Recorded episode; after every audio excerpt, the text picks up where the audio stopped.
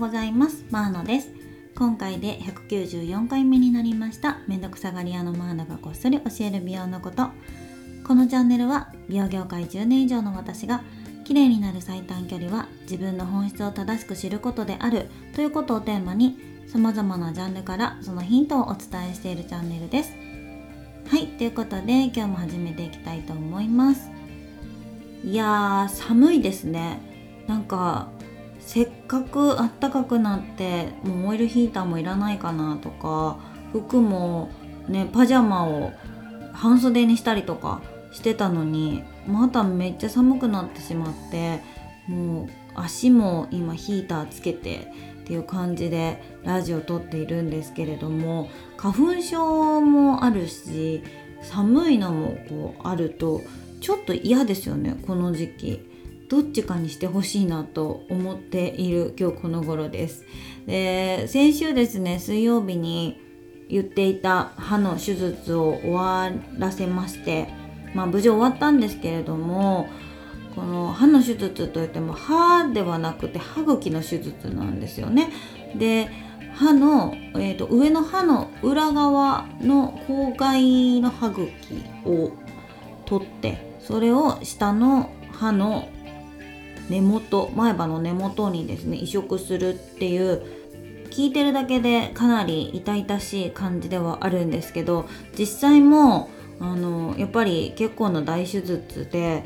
まあ、歯医者さん的にはねそんなことないと思うんですけど受けてる方としては麻酔の量もいつものこう虫歯治療とかとは比べ物にならないぐらいだったし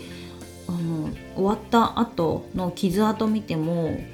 わあ外科手術したなっていう感じのあの後でした。ちょっとねグロテスクすぎてびっくりしましたね。かつてのビジュアル系バンドの MV に出てきそうなこう縫い跡というかね。なんかおおっていうちょっと鏡で見た時だいぶびっくりしましたね。でそこからあのマウスピースをはめての生活をしているわけですけどあのマウスピース自体はねそんなになんかめちゃくちゃ気持ち悪いとかはなかったんですけどやっぱりねご飯の食べにくさと歯磨きのしにくさ。で歯磨きもその術手術したところ術部っていうんですか？そこはしないでくださいって言われてるんですね1週間。でしないでくださいっていうのもめちゃくちゃ難しくてその前3本ぐらいを手術してるんですけどそこの前と後ろは歯が磨けないわけですよ。で後ろの歯も後ろの歯？違うな。上の歯か。上の歯の右側の、えーと、裏？裏ら辺の歯茎取ってるからそこら辺も歯が磨けないんですよ。ということは実質右で噛めないんですよね。ででも左で噛んでてそのマウスピースをしたままあの噛んでても食べ物っていうのは右に行くもんででそのマウスピースとの間にも入っていくしすごい気持ち悪いしで自分の歯じゃないからうまく噛み合わせがなんかできてなくてだんだん食べるのがめんどくさくなってくるっていう感じでもありました。最初は1日2日はもう噛むのがちょっと怖かったのでなるべく柔らかいものとか液体だけを取るようにしてたんですけどね。3日目からはしっかりやっぱ食べてみてましたね。で食べれるんですけどやっぱり気を使うし食べた後すぐうがいしなきゃいけないしとかっていうのが、まあ、ちょっとやっぱりしんどかったですね。あとね一番辛いのはコーヒーをあったかいの飲めないことですね。今はだいぶ大丈夫になったんですけどそのマウスピースのプラスチックみたいなのがね熱に弱いっていうことだったからつけたまま何かを食べたり飲んだりする時っていうのはぬるいものまあ冷ましてからじゃないとダメっていうことだったのでいつもは飲まないアイスティーとかねアイスコーヒーとか飲んでてそれが結構辛かったですね。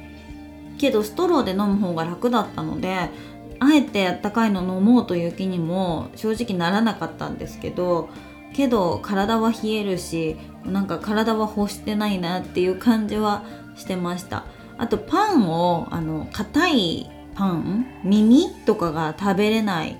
あの口にこうぐさって刺さったりするからね。それも結構嫌だったなと思ってやっぱり口の中が不自由っていうのは大変ですね。本当にそれを痛感しました。できればもう二度としたくないですね。けどこの手術って意外と主流の手術みたいで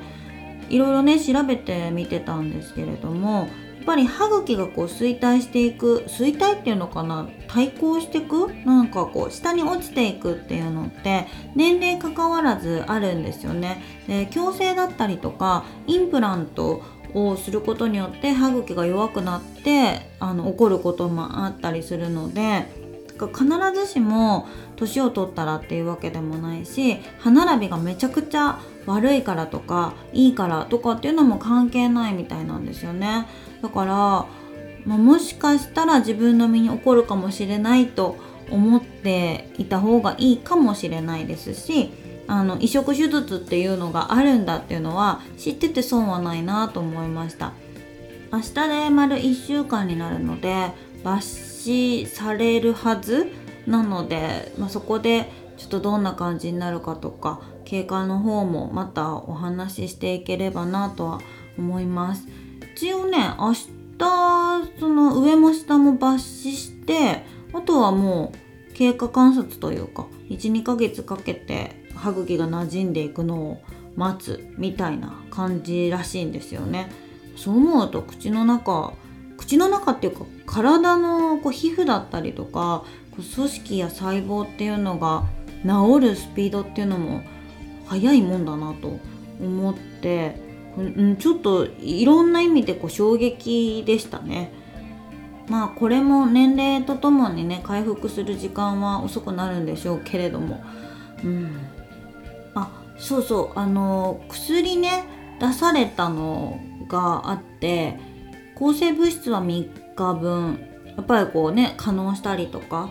しないようにっていうので丸3日は絶対飲んでくださいっていうのと痛み止めは5日分ぐらい出されてました。ボルタレンをね最初出されたんですけどボルタレン私ちょっと効きすぎるからいらんかなっていうとこでロキソニンにしてもらいました。でロキソニンはもう念のため6時間おきにほぼ3日間はずっと飲んでましたね。痛くなるの嫌なので。でやっぱ歯の痛みって頭とか肩こりにつながりやすいので痛くなったら飲んでくださいねって言われてましたけどもう無視して6時間おきに必ず痛み止めは飲んでました。あと出血もなかなか止まらなくてその手術した日だけじゃなくて次の日とその次の日もうちょっと口の中は血の味がずっとしてるような感じでした。で歯医者さんでは、うん、たくさん血が出てるように感じますけどそんなに実は出てないんでみたいなあの 言われたんですけどわかるけどわかるけどあの血の味はしますよね。これもまたちょっと嫌でしたね。だからなんか飲んでたいというか食べれないからこう飲むヨーグルト飲んだりとか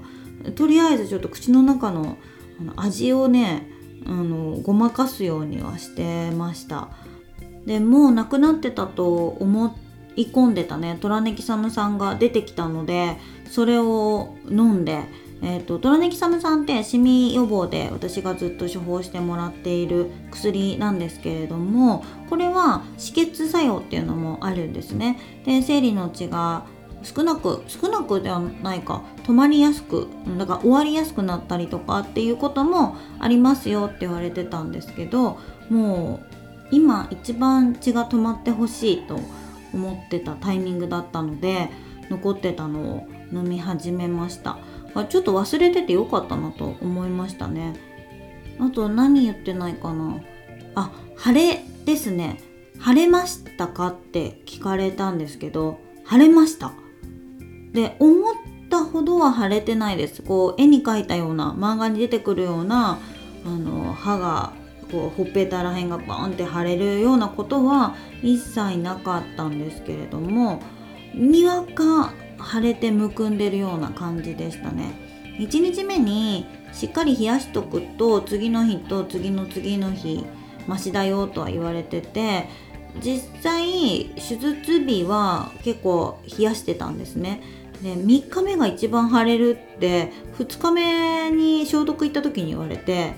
早く言ってよって思ったんですけどでもそこまで腫れなかったですね。で私の場合は腫れは自分ではあんま気づいてなくってでむくみに関してはいやむくみっていうかむくみがもう腫れなんですけど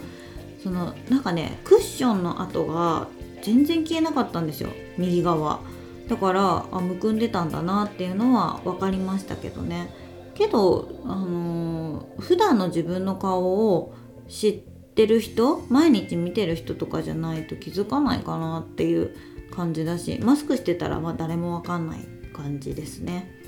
はい。まあそんな感じでした。ちょっと今日はね完全にこう廃車レポートというかあのそんな感じになってますけれどももしかしたらこれから体験する人がいらっしゃるかもしれないので多分ね少なくないと思いますよ。これから数年数十年の間に、うん、受ける人はいるんじゃないかなと思って話してます。あとはそのまあ歯医者ネタで言うとね矯正ですよね。インビザラインを今どうしようか真剣に悩んでます。で歯医者の先生にあのざっくりじゃなくて一回しっかり出してほしいっていう見積もりをね言ってみてはいるんですけどあの針金の方ももちろんまだあって小学生の時とかね中学生の時にやってたものなのでそこまで抵抗があるわけではないんですけどあの唇のね裏側が切れたりとか歯に挟まる歯に挟まる、うん、針金と歯の間に食べ物が挟まったりとか結構不便なことはたくさんあったしうんマウスピースの方がやっぱ楽かなとは思ってます。値段はね56万ぐらいは違うって言ってたんですけどね。うーん、まあ、56万だったらマウスピースの方が楽なんじゃないっていう人もいればまあ、それだったら針金でいいですよっていう人もいるっていうまあそりゃそうですよね。うんまあ、期間にもよりますしね。3ヶ月4ヶ月で済むのか半年とかかかるのかとか。そこら辺もちょっと考えつつ、えいつやるかなんですよね。どうせやるならもう早くていいじゃんって思う反面、うん、それだったらもうちょっと遅くてもいいじゃんっていう自分もいてでこの前タロットに聞いてみたんですよ。どっちがいいか。今するべきか少し後にするべきかとかむしろしない方がいいのかとかね。そしたら一応した方がいいとは出てたんですけど時期的なところに関してはなんかもやっとしてましたね。なんかはっきりと出てなくてまだ決めなくてもいいかなっていう感じでした。このモヤモヤした時はタロットに聞くのが一番いいんだなって 最近思ってて。誰かに相談するより自分の中でこうねすっきりできるので、えー、もしやるんだったら今年の夏か年末かなとは思ってはいるんですけれども、まあ、ちょっとね値段とあと歯医者もその矯正だけ矯正専門の歯医者に行くべきかとかちょっとその辺りも難しいところですよね。一般歯科とこう矯正とあの審美とまたそれぞれ先生の得意分野も違いますし実際に値段もかなり差があるとも聞くので他にカウンセリング行くべきなのかもしれないしとか。うん。安くないですね。そう簡単にパッと決めれないところではあるんですけどもう少し情報収集してみてまたいろいろとアップデートがあればお知らせしたいと思います。最近インビザラインやった友達も何人かいるのでちょっとその子たちにも聞いてみようかなとは思います。